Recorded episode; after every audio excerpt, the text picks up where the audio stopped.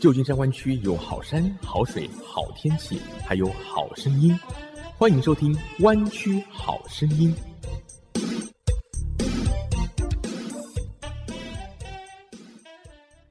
亲爱的听众朋友，你好，欢迎收听 FM 九六点一湾区中文电台，每周六下午三点到四点，湾区好声音，我是郑佳瑜。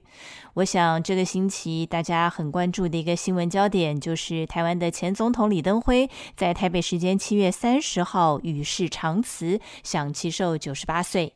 李登辉是台湾首位直接民选的总统，当政十二年，他在国际上享有“民主先生”的盛名，也被许多人形容为“黑金教父”。本周名人有话说，佳瑜就和您一起来回顾与讨论一下李登辉这位风云人物的一生。李登辉生于一九二三年一月十五日，日本帝国时期的台北州淡水郡三支庄，也就是现在新北市的三支区。他的家庭环境相当不错，求学期间大量阅读中西方哲学和文学。一九四三年的时候，他从台北高等学校毕业，就前往日本京都帝国大学农学部的农业经济系就读。二战结束之后，回到台湾。就读于国立台湾大学农业经济系，后来获得了中美基金奖学金，就到美国爱荷华州立大学取得了农经的硕士学位，又回到台湾，先进入了台湾省农林厅任职，也在台大跟政大兼任讲师。六四年的时候，他获得了美国的农业经济协会的奖学金，就到纽约康奈尔大学攻读农业经济博士。一九六八年学成归国，被聘为台大教授兼农妇会的继正。一九七一年可以说是李登辉人生一个很重要的分水岭。那个时候呢，他就以农业问题专家的身份被介绍给了刚刚接掌国民党权力中心的蒋经国。因此，在第二年接任行政院长的时候，就延揽了李登辉以政务委员的身份入阁。当时他才四十九岁，是最年轻的一位阁员。从此就仕途大展。一九七八年的时候，李登辉被任命为台北市市长；八一年又升任台湾省政府主席；八四年就被蒋经国提名为副总统候选人，而且顺利当选。一九八八年一月十三日，也是他生命当中非常重要的一刻，因为那一天蒋经国逝世了，李登辉就以副总统的身份继任总统。一九九零年五月二十号，李登辉被国民大会选举为中华民国第八届总统。一九九一年宣布终止动员戡乱时期，也废止了动员戡乱时期的临时条款，展开第一次修宪。一九九二年终结万年国会，九六年又实现了总统直选。对于海外华人来讲，印象比较深刻的应该是一九九五年五月二十二号的时候，因为当时的美国总统克林顿决定允许李登辉到美国进行非官方的私人访问，参加康奈尔大学的毕业典礼。这次的访问打破了将近十七年以来从未有过的台湾最高层领导访美的惯例，李登辉也因此成为首位访美的中华民国总统。但是因为这次的外交突破啊，相信很多朋友应该也还记得，中国当局呢就因此在九五年的七月，还有九六年的三月进行了两次非常大规模的飞弹实弹发射演习，当时被视为第三次台海危机。即使如此，九六年李登辉连战搭档竞选正副总统，还是拿到了百分之五十四的超过半数的选票，顺利当选第九任总统，也是历史上首位由公民直选的国家元首。两千年的五月二十号，李登辉卸任，结束他十二年的统治。新闻周刊 Newsweek 推崇他为 Mr. Democracy，也就是民主先生。除了推动民主化之外，李登辉也积极的建立台湾意识。支持者称他是台湾之父，在政治方面的强势领导风格之外，其实李登辉在面对家人的时候，也会展现不为人知的温柔的一面。像一九八二年，他的长子李宪文因为鼻咽癌病逝台大医院的时候，李登辉在病床前悲痛长泣，并且用双手抱着儿子的遗体，一步一步地走进太平间。唯一的孙女李坤怡在二零一五年出嫁的时候，也有一点哽咽的表示，她非常开心，但也非常的舍不得。而对她相伴七十多年的伴侣曾文慧女士，她也是照顾得无微不至的。虽然曾文慧曾经在《虎口的总统》这本书当中有透露过，她和李登辉是结婚之后才开始谈恋爱，但是她也说，李登辉不管工作回家多晚，都会帮忙分担家事，也会照顾小孩。而且从他们两个人数十载的许多的合影照片当中，都可以看到李登辉始终是把曾文慧的手紧紧的握住。对于这一位走过两岸风起云涌、经历政坛跌宕起落的时代强人，他的是非功过，佳玉今天在《名人有话说》这个单元就要访问到湾区知名的政治评论家，同时也是前侨务委员廖万夫先生。廖委员你好。啊，郑佳玉你好啊，各位听众大家好。因为您对于台湾的政治呢非常的熟悉，尤其是台湾的民主运动，您其实也都算是亲身有参与了。那对于李登辉前总统，就您对他的认识其实非常非常早以前就开始了，在台湾省政府的时候，您就听说过他了，对吗？对，我在台湾省政府的时候，那时候呢，他刚好是从美国回到台湾，在那时的农妇会啊任记政，那。当时他就提出了一个农场共同经营的一一个经营方式，在整个农业应该怎么样的来做改进。这个计划呢，后来是没有很成功，计划后来就不疾而终了。那他后来是怎么样被当时的蒋经国总统看中，然后进一步的培植的呢？那时候应该找他回来的应该是农妇会委员，叫蒋彦士啊。嗯，蒋彦士也是党国大佬。对。对对对，那他呢，请李登辉回来的时候，本来是要在农业方面、农业经济方面来做发展，后来因为一九七零年的这个蒋经国被开枪的事情呢，引起蒋经国对于以后台湾应该怎么样来把政权非常稳定的接班呢，他做了某种程度的调整，他就推出了一个计划。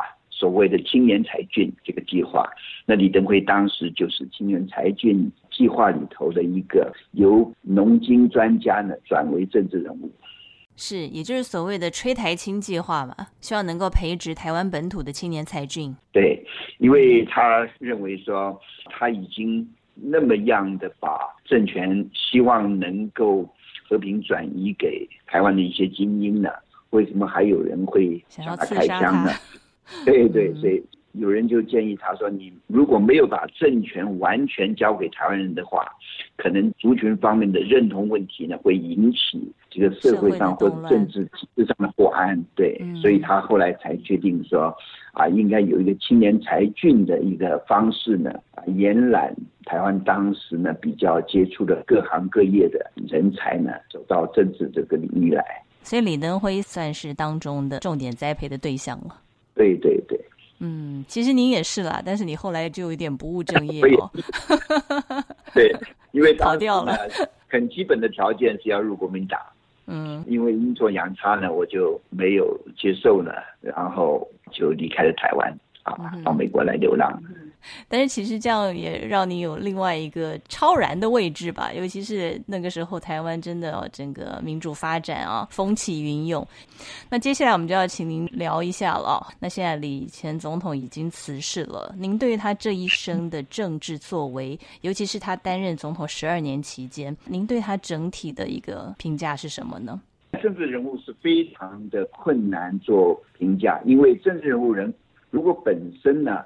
他自己就有立场的话呢，他就有一些基本上是赞成或者反对的群众或者支持者，所以你不管怎么样评价他呢，就有另外一方面的人他有不同的不一定很满意。嗯，对，不错。所以呢，观察他从当然是从省政府的时代就开始了，后来呢，他就一步一步的往上爬，因为他早期还是台共的成员之一呢，所以他刚开始。没有错，嗯嗯，所以他刚开始是蛮低调的。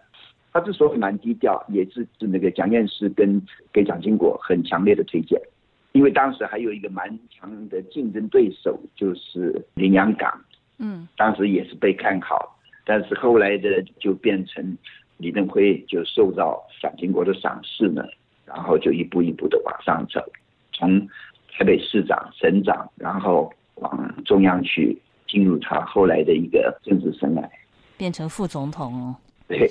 那您觉得他这样的低调不张扬，反而让他更加得到蒋经国的赏识吗？他本身的一路从政的一种他的手段，我当然倒不很了解他到底是刻意的低调，还是他的本性如此。但是我们以结果来看呢，在整个台湾人民来讲，因为台湾有两个很不同的族群，就是认同的问题，一个是认同他是台湾人。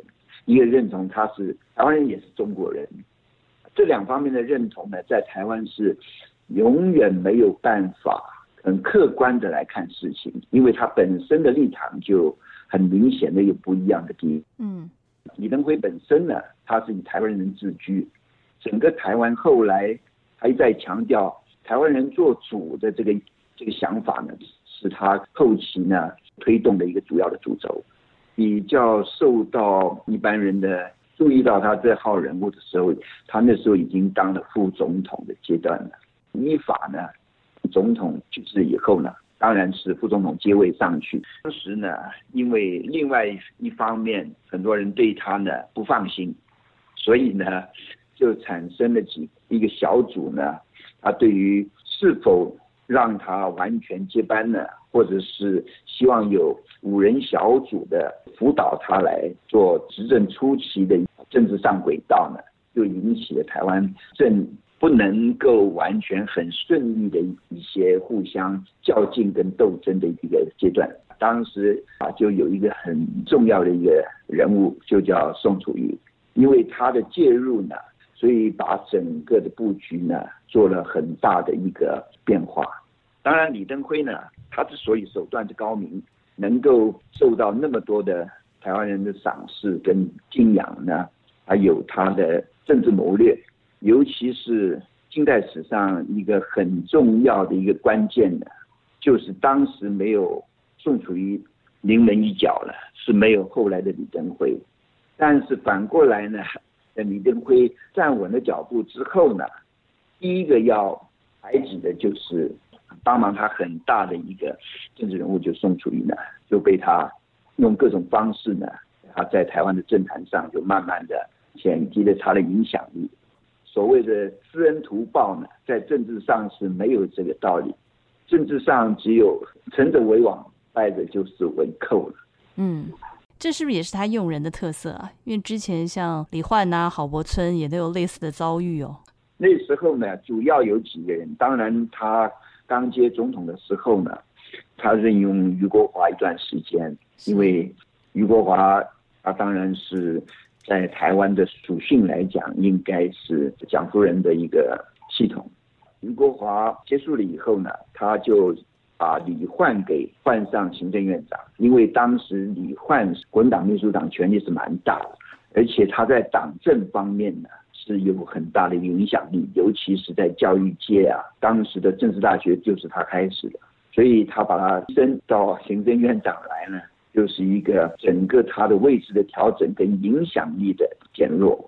在接下来呢，他也利用郝柏村呢，来把李焕。为什么他会把郝柏村给换上行政院长？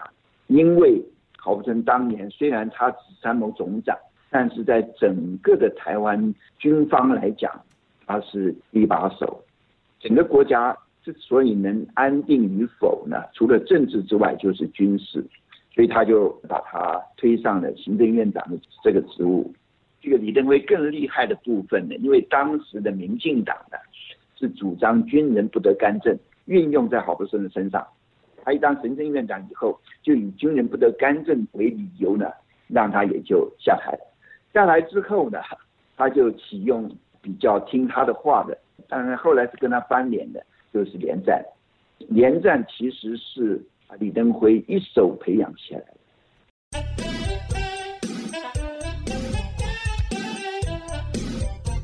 旧金山湾区有好山好水好天气，还有好声音，欢迎收听《湾区好声音》。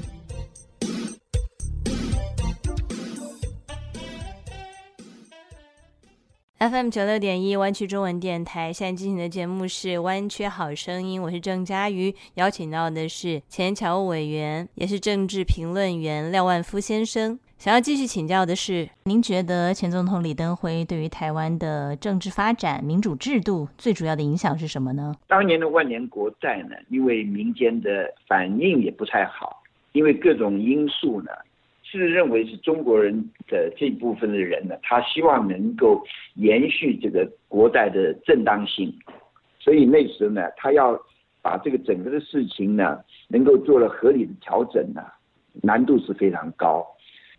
我相信没有李登辉的手腕跟他的决心吧，这个决心呢，应该是没有第二个人能够做得到。他对台湾的这个整个民主上的贡献是应该来肯定他。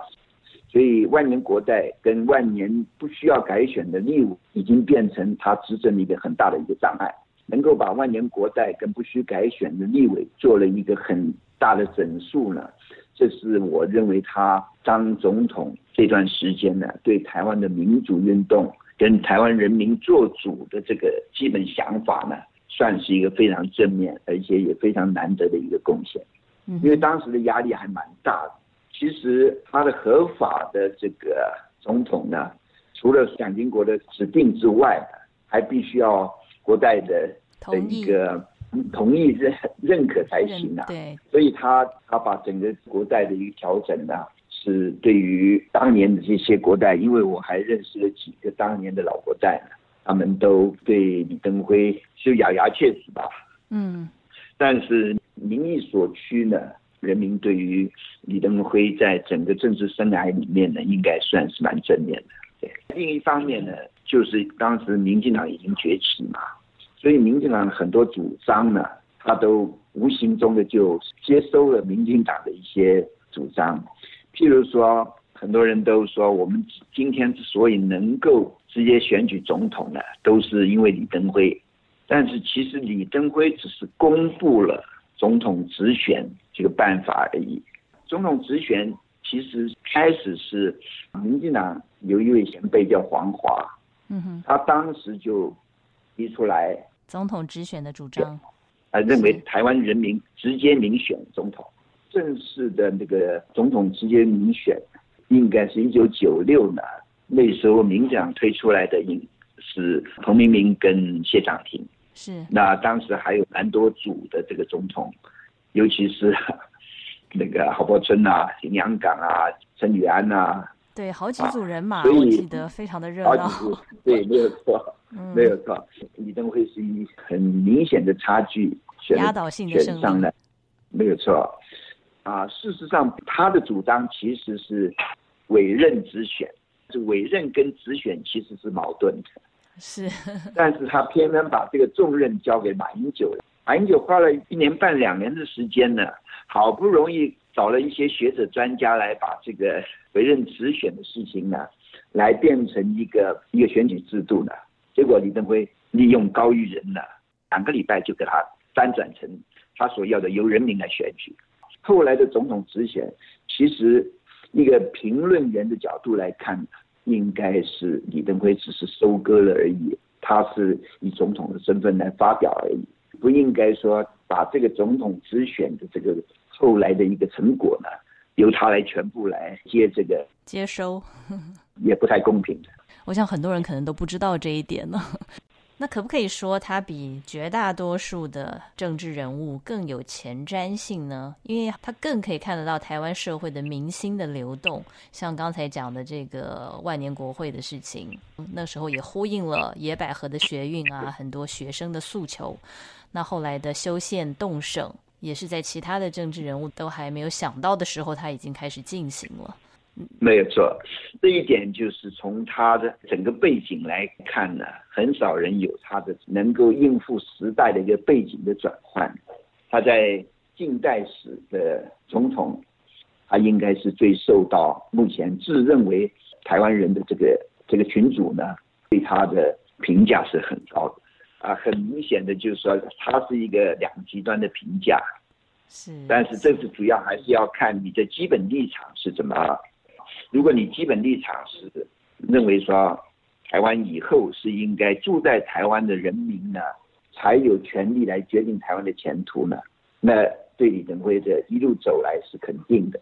嗯，如果认为说 eventually 是跟中国要统一不管是合在一起也好，被统一也好，啊，对李登辉当然是这个不满是看得是非常自然的。对，没有错。就立场不同，你对他的评价看法啊跟看法都会不一样。对他的手段上是蛮高明的。等到他有一天有权有势的时候，他的整个基本思想就表现出来了。嗯那过程中可能比一一般的政治人物都还隐秘性跟他的不被发现的一个潜能在里头。这一点宋楚瑜差差太多了。他为了李登辉的正统性，得罪了所有自认为啊中国人在台湾的一一批人。当然，新票整个的案情呢，其实内幕重重呢。宋楚瑜最后是哑巴吃黄连，也就只好认了。如果以个人的能力来讲，他是蛮可惜的，可能他就没有李登辉那种谋略，所以导致后来的，对，没有错，你说的耐力就是台湾有一句话呢，叫“既边卡卡过人诶”，就是说你在看戏的时候呢，站得越久的人，你最后就得到越大的回报啊。对政治人物来讲，哈，是一个很普遍的一个名言。耐力跟持久性才能够达到最后的你想要的东西。嗯哼，就中途你不能放弃最终目标。对对对对，这个在整个政治的斗争来讲，它高高的地方啊，所以这句话真的非常适合拿来总结李登辉前总统的政治生涯哦。非常适合他，因为他也不让人家了解他到底心里在想什么。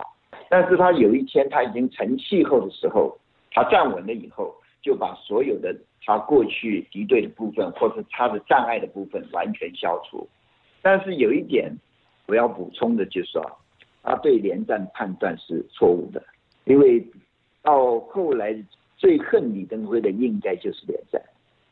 为什么后来会变成这样的一个？可能是李登辉没有想到。回顾了李登辉前总统的一生，您有什么样的感触吗？最近这个美国国务卿呢，蓬佩奥呢，他说了一句话，嗯中国的古话是听其言观其行。他的说法是说，distrust and verify，不管他怎么讲，你要看他怎么做，他的结果是怎么样。这句话应该是会变成以后人民对于政治人物的一个标准。检验的标准。好，谢谢您。嗯，不谢，然后也各位听众呢，最近这个 COVID 1 9呢，啊，大家也要小心，顾好自己的身体，自己的身体才是最重要的。政治呢，离远一点，不要太相信政治人物，要有一般的看法，来作为一个哦人生的一个对政治看法的一个结论。好的，谢谢您的分析，也谢谢您最后这非常有智慧的结论哦。谢谢廖委员。旧金山湾区有好山、好水、好天气，还有好声音，欢迎收听《湾区好声音》。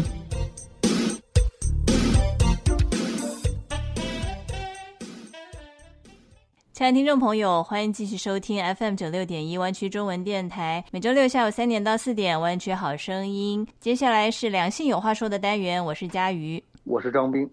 我想这个礼拜关心两岸的朋友应该都会讨论的一个话题，就是李登辉的辞世。是的，在中国大陆，他的知名度也挺高的吧？非常高，如雷贯耳，但都是负面的，因为因为台湾领导人大概在你们那里 正面的形象的，应该非常难吧？呃，对的，对的，凡是台湾人民喜欢的领导人都是最坏的。其实，在台湾他也是蛮两极化的啦，就是喜欢他的人呢推崇的不得了，不喜欢他的人呢也是把他批评的体无完肤。但无论如何，我到了美国，我才知道这是一位真是伟大的人物。他是华人的世界里第一位一票一票民选选出来的总统，也是改变了台湾社会，呃，从一个专制改成民主法治的一个领导人。说到台湾领导人啊，我个人还跟其中的两位有一点点的关系啊。哪两位？什么样的啊关系啊？第一位是连爷爷啊，我有一点直接的关系，就是有一次在旧金山的呃晚宴上呢，我正好坐他旁边用晚餐，他参加那个百人会的终身，他是受那个奖成就奖啊。但是为什么会把你的座位排在他旁边啊？你是什么要人吗？当时呢敬酒的时候，他太太起身了和别人讲话，我就坐在了他太太那里，跟他正好在那里呃聊了有大概二十分钟吧。那可见话还蛮投机的啊。啊，我跟他讲，我说你到呃北京去住在北京饭店，呃还跟北京市民招手。当然我也跟他讲了讲，我说小马哥现在是总统嘛，我说我有七点建议，我就提了呃其中的六点，前面六点他认为非常好，那第七点呢，我说第七点非常更好。如果这个小马哥 email 我，我一定把第七点告诉他。呃，这是一起开的玩笑，一起聊了聊。所以你对连战的感觉是什么呢？觉得他还蛮亲切的，蛮亲切的。临走的时候还冲我抱着拳说：“呃，再会，再会。” 他当时还让他的那个保安人员，就他的保镖呢，在大厅的门外等候，并没有带他的保镖进来。否则你怎么可能接近他呢？这算。有直接交谈接触的，嗯，一般人没有这样的机会的啊，很难得的经历哦。是啊，是啊，我还告诉他，我在一九八六年，我在北航第一次看到了这个 Encyclopedia，就是这个大百科全书。哎，我翻到，我说里面有一个小的照片啊，说台湾的这个领导人这个视察这个海岛军队，说这个人叫连战。我说还有姓连的，是不是这个人太英勇了，连续作战，连战连胜兵？他就哈哈大笑。我说那时候我不知道还有人姓连啊。嗯，连战算是台湾的这比较高层的政治人物当中，在大陆应该形象比较好的。那个时候不是还大陆的小朋友来迎接他，说连爷爷您回来了。啊，那个是以后这句话好红哦。对，那可能都是。当然也是他卸任之后啊。对。那第二位呢？那就是李登辉。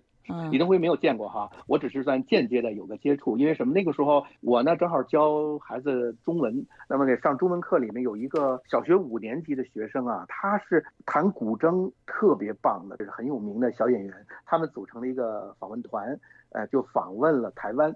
他就跟我讲，他说啊，我们去的时候，李登辉呢请我们吃饭。我说啊，我说你们都小学生，怎么会请你们吃饭？他说是真的请我们吃饭。他就对我们说：“你们回去以后啊，跟邓爷爷说，我问他好。”我当时就想，这领导人还是蛮有政治家的气度的。对我来讲，因为我从事的职业的关系嘛，以前我在台湾当过两年多的记者，所以台面上的这些政治人物呢，我都看过。但对李登辉，我还真的是跟他面对面的近距离接触过，而且是在他担任总统之后。而且呢，这次的会面呢，也算是改变了我的人生吧。真的这么有趣啊？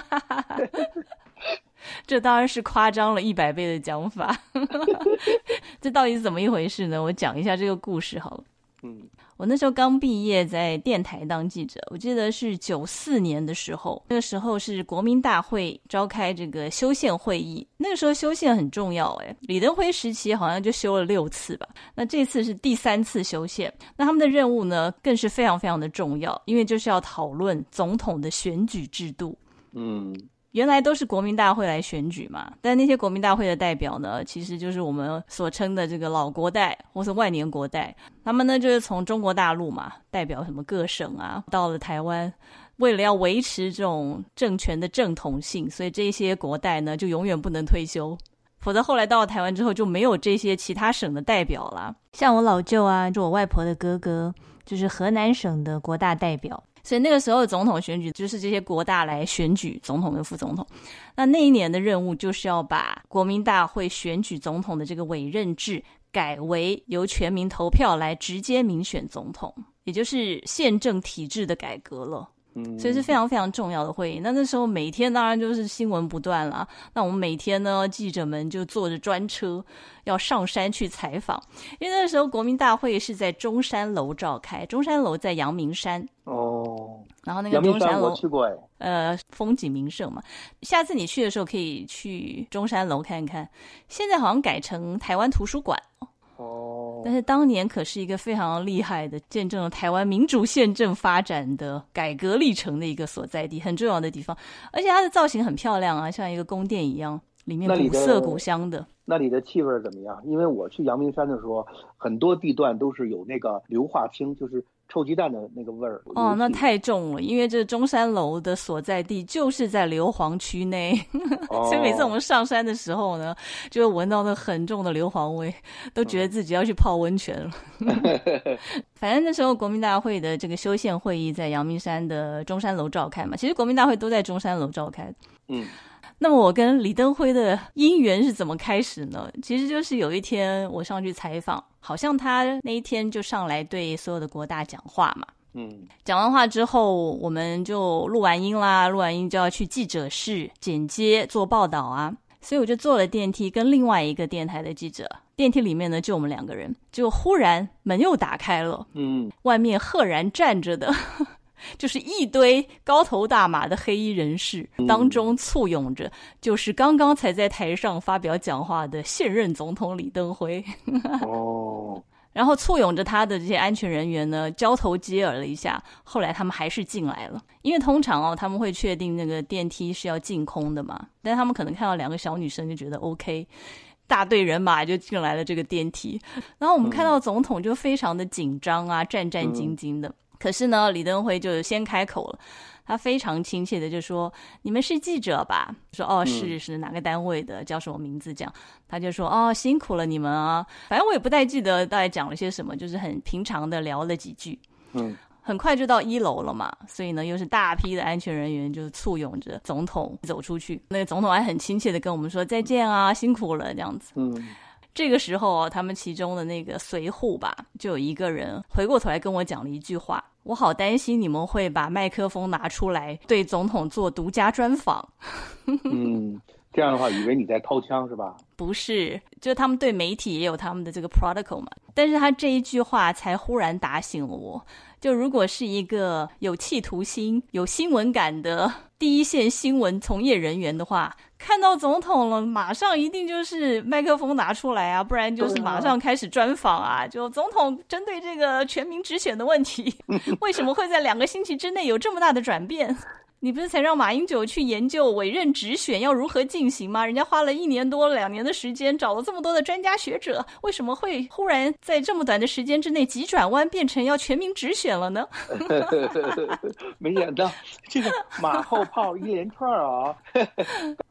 通过这事儿，我也知道台湾的这个总统的安保看来是太不合格了。这要是在大陆的话，根本不会出现这种情况，你知道吧？所有电梯都会清的空空空空的，你知道吧？嗯。他们可能是觉得我们两个小女生 没有什么威胁性，而且一看啊这么漂亮，而且我觉得呢，可能是李登辉坚持要进来的，想说跟美女聊几句，心情比较好。刚才都面对着老头子，而且都有很多反对他的。所以我猜想应该是李登辉总统坚持要进来的。对对对。但为什么我会说这改变了我的一生啊？就是我那时候就发现我自己其实并不是一个合格的新闻记者，我没有那种冲劲啦，没有那种抢独家的野心跟企图。所以后来我出国念书，虽然还是念电视跟广播，但是我就转向希望朝比较幕后啊，或者是这种节目的企划来进行。当然最后我还是到了幕前了，也主持。可是呢，就是比较访谈性质的，我就不去外面冲锋陷阵了。对对对对，佳瑜说的确实是实话。因为我以前听这个佳瑜主持节目的时候，我发现啊，这是如此的一个幽默的、反应很快的、谈笑风生的主持人。可是私下接触的时候，我发现，哎，佳瑜很闷啊，不说话的，很内 很内向的，这不是一个确实冲冲锋陷阵的记者该有的这种这种范儿哈。而且那个伶牙俐齿，反应机智。对对对，就是和我一起做节目的时候才伶牙俐齿，然后 见到其他人的时候，啊，都好害羞的样子啊。其实我每次见到你，麦克风一关，我也马上就恢复害羞内向、温柔贤淑的本性啊。所以这就是为什么我说李前总统改变了我的一生，其实让我知道自己的短板哈，哎，自己的短处。嗯，不过今天我们是要谈李登辉呢，还是要谈佳瑜的职业生涯的改变呢？我们今天要谈的是李登辉如何改变了佳瑜的职业选择。以及台湾的政治社会环境，就像我节目前半部啊，访问的嘉宾对他可能有不同的看法、不同的评价，就像现在所有的媒体也都对他，尤其是两岸啊，你比较一下，对他的看法简直是从最糟的到最好的都有。非常两极的一个政治人物了，但是以我采访国民大会啊相关的新闻，以及我跟他有这样面对面的，虽然不是单独啦，但是也是少数几个人哦，在一个非常狭窄的空间里面相处了大概一分半左右的时间，台湾的这样的一个经历 来说，我觉得他有他的魅力，他有他的智慧吧。嗯，这亚洲呢三大领导人哈，一个是李登辉，一个是邓小平。还一个是李光耀，他们都生于一九二三年、二六年，都是一九二零年代，同个时代的人啊。哎，对，只有这一位，呃，李登辉，他跳出了那个 box，他真的带领着一个国家能够往前又走了一步。嗯，所以这三个人当中，你比较欣赏他？呃，对对对，嗯。我发现这个领导人哈去世的时候，我们都怀着比较沉重的心情。我们今天怎么聊得这么轻松啊？这是一位对于台湾来说还是重要的一个人物，还是挺伟大的。那当然，一定。我心中还是呃怀着很崇敬的心情哈。我希望这位李老先生呃一路走好。是啊，我想大家不会很悲痛的原因，是因为他九十八岁了耶，也过了精彩的一生啊。是。其实这个礼拜有很多值得讨论的事情哎。当然，政治方面的大家都在讲李登辉了，但是比较生活趣味方面的哦，大家最近开始流行写诗了，有吗？你没有注意到最近网络上的风向吗？就是很多人呢发文完毕，最后就加上一句“像极了爱情”。爱情是爱情那俩字吗？Love。就是爱情啊！有人说呢，这句话最早是出现在抖音里面，有一句歌词，就是有时候暧昧上了头，像极了爱情。哦，这么。然后，但是啊，也有人说，这个是一个很有名的导演苏文胜，他在个人脸书分享了一张教你如何写诗的手写字图文。但是，其实教你如何写诗这个原创啊，他是一个上班族。那他到底教人如何写诗呢？一随意写一段话，二最后加上像极了爱情，三完成。举例来说，冷气师傅说这周不会来，下周也不一定，像极了爱情。第二个例子，早上晴空万里，下午却下起了大雨，像极了爱情。正好你随便写几句话，最后加像极了爱情这句话，感觉就像一首诗了。而且感觉好像爱情什么都包括哈，什么都有关联。